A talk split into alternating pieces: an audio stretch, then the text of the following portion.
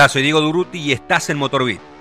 Todas las semanas te traigo historias del deporte motor y la industria automotriz, entrevistas e informes especiales. Me puedes escuchar en Spotify, Apple Podcasts, Google Podcasts y en las principales plataformas digitales.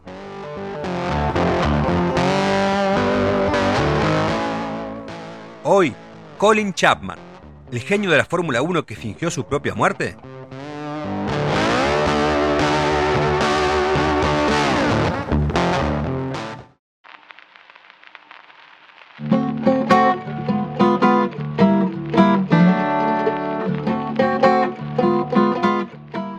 En aquella Fórmula 1 de la década de 1960 y 1970, su nombre era sinónimo de victoria, gracias a un equipo que era invencible y que se destacaba por estar a la vanguardia técnica a través de diferentes innovaciones. En 1979, cuando la escudería que había fundado dos décadas antes logró su séptima Copa de Constructores en la máxima categoría, Ferrari tenía seis y McLaren solamente una. Colin Chapman, the private plane commuting chairman of the Lotus Group of Companies, knows the meaning of success. 20 years of hard work have been repaid with a spacious, modern factory in Norfolk, an OBE, a name associated with victory in the motor racing world, and the international sales story of Lotus Cars. Anthony Colin Bruce Chapman gozaba de prestigio, una buena fortuna y hasta había sido reconocido con la excelentísima Orden del Imperio Británico, gracias a Lotus, la compañía que había creado en 1948 para construir vehículos deportivos y que poco tiempo después llegó a las pistas. Chapman había nacido el 19 de mayo de 1928 en Surrey, Gran Bretaña.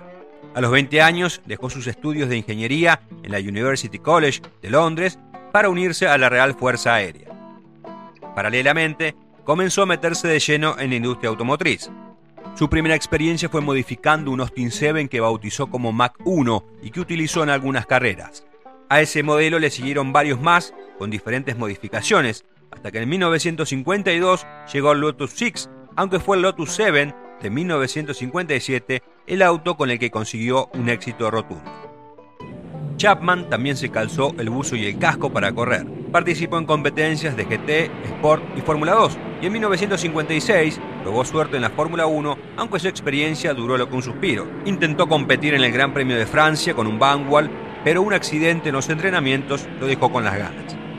Poco después se retiró, aunque siguió vinculado al automovilismo debajo del auto con su propia escudería, que debutó en la máxima categoría en 1958.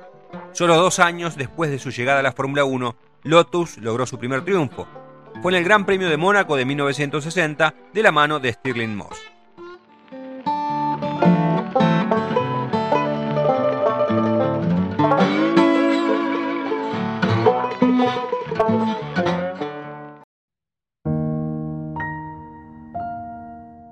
Lotus rápidamente se afianzó como uno de los grandes protagonistas del Mundial, gracias a sus vehículos que se caracterizaban por ser pequeños y muy livianos.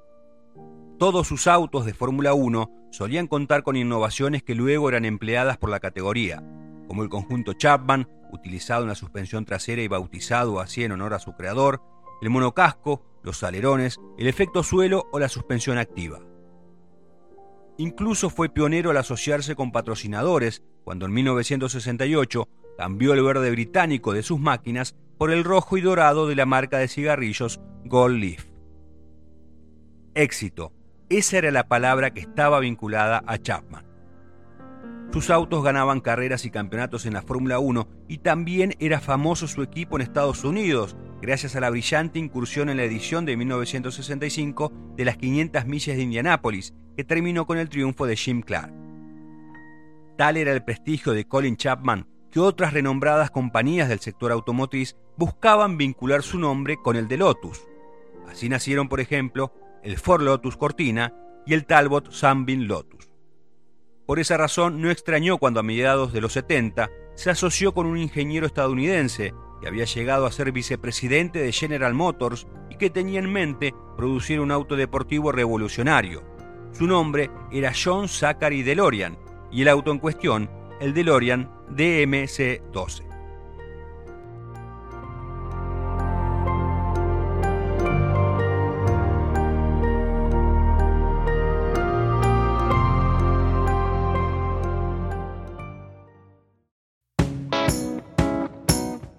El reconocido ejecutivo logró el capital inicial para la creación de su compañía de préstamos bancarios e inversiones privadas de amigos como Johnny Carson y Sammy Davis Jr. El proyecto de DeLorean incluía establecer una fábrica en un país con una alta tasa de desempleo para beneficiarse de ayudas gubernamentales. Primero estuvo en tratativas con la República de Irlanda, luego con Puerto Rico y finalmente cerró trato con Irlanda del Norte. Así fue que en 1978 comenzó la construcción de la planta en Dunmurry, cerca de Belfast, y la que estuvo terminada 16 meses después. El DMC-12 había sido diseñado por Giorgetto Giugiaro siguiendo los parámetros de DeLorean, un deportivo con motor central, aunque finalmente fue trasero, un estilo impactante y muy europeo, puertas de apertura a las de gaviota y una carrocería de acero inoxidable sin pintar. Después de analizar varias opciones para la mecánica, se eligió un motor V6 de 2.8 litros de 170 caballos que habían desarrollado de manera conjunta Peugeot, Renault y Volvo. Mientras que para la estructura, se eligió una avanzada tecnología de material compuesto formada por dos piezas unidas sobre la que iba la carrocería. Sin embargo, esta tecnología no resultó ser la adecuada para la producción en masa, para resolver este inconveniente, DeLorean cerró trato con Chapman para que le entregara el bastidor en forma de Y que utilizaba en el Lotus Sprint. Para DeLorean, incluir a Chapman dentro del proyecto no fue un problema, al contrario, ya tenía el respaldo económico del gobierno británico, que le había dado unos 120 millones de dólares entre préstamos, subvenciones y avales, y ahora sumaba un socio inglés, que era una verdadera personalidad. Si bien la idea original era iniciar la producción del vehículo en 1979, problemas de ingeniería y de costos hicieron que los primeros DMC-12 estuvieran listos recién en 1981. También hubo un cambio en el precio. De los 12 mil dólares que había prometido DeLorean, de ahí el 12 en la denominación del auto, el valor pasó a 25 mil dólares.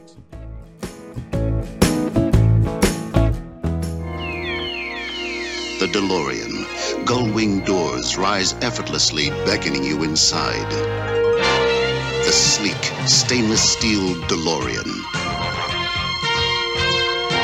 Beautifully crafted for long life. The DeLorean is one of the most awaited automobiles in automotive history. Drive the DeLorean. Live the dream today.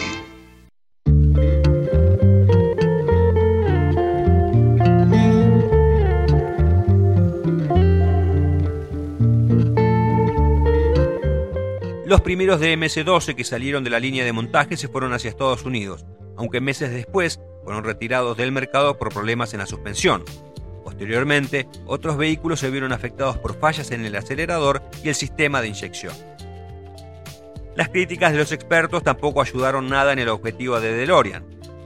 Afirmaban que al auto le faltaba potencia, gastaba mucho combustible y que era difícil de conducir, todo producto de los cambios al que se había sometido el vehículo para que encaje en las normativas estadounidenses. En poco tiempo, el paraíso de John DeLorean se convirtió en un infierno. Las ventas de su deportivo descendieron y muchos pedidos fueron cancelados. El empresario intentó salvar a la compañía sacándola a la bolsa, pero el plan fue un fracaso. Con pocas opciones, DeLorean intentó vender 100 kilos de cocaína valuados en 24 millones de dólares. Esto es tan bueno como el oro, les dijo a las personas a las que le entregó la droga y que en realidad eran agentes encubiertos de la DEA y el FBI. El 19 de octubre de 1982, John DeLorean volvió a hacer noticia, pero por haber sido arrestado. Al día siguiente de este episodio, DeLorean Motor Company cesó la producción del DMC-12 y se declaró en bancarrota, con deudas que superaban los 100 millones de dólares. Hasta ese día, los más de 2.500 empleados de la compañía habían producido 9.000 unidades del Deportivo.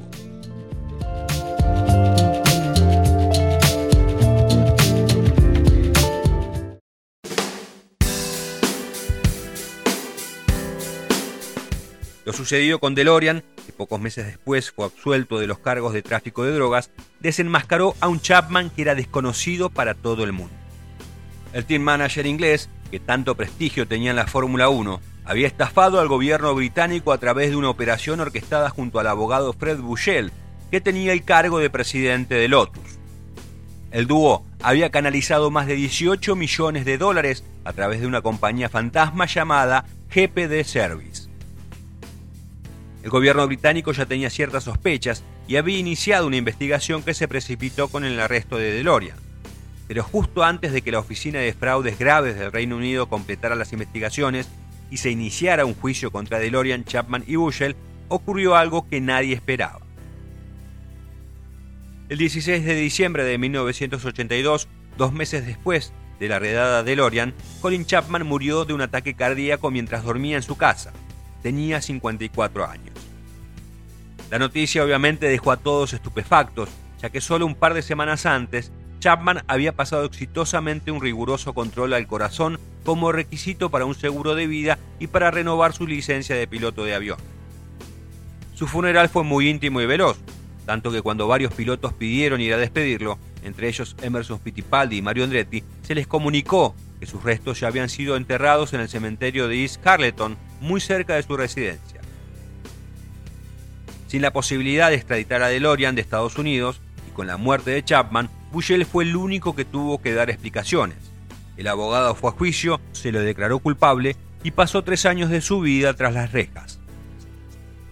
Pero esta historia no culminó ahí, ya que comenzó a circular el rumor de que el fundador de Lotus había fingido su propia muerte.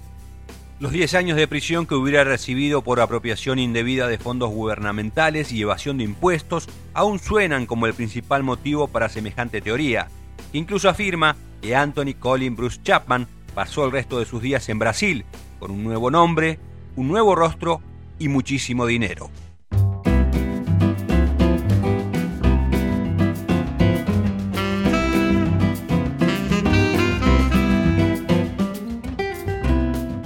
Espero que esta historia te haya gustado. Te invito a que me sigas en mis redes sociales en arroba Diego Durruti y en las del podcast en arroba MotorbitARG. Hasta el próximo episodio.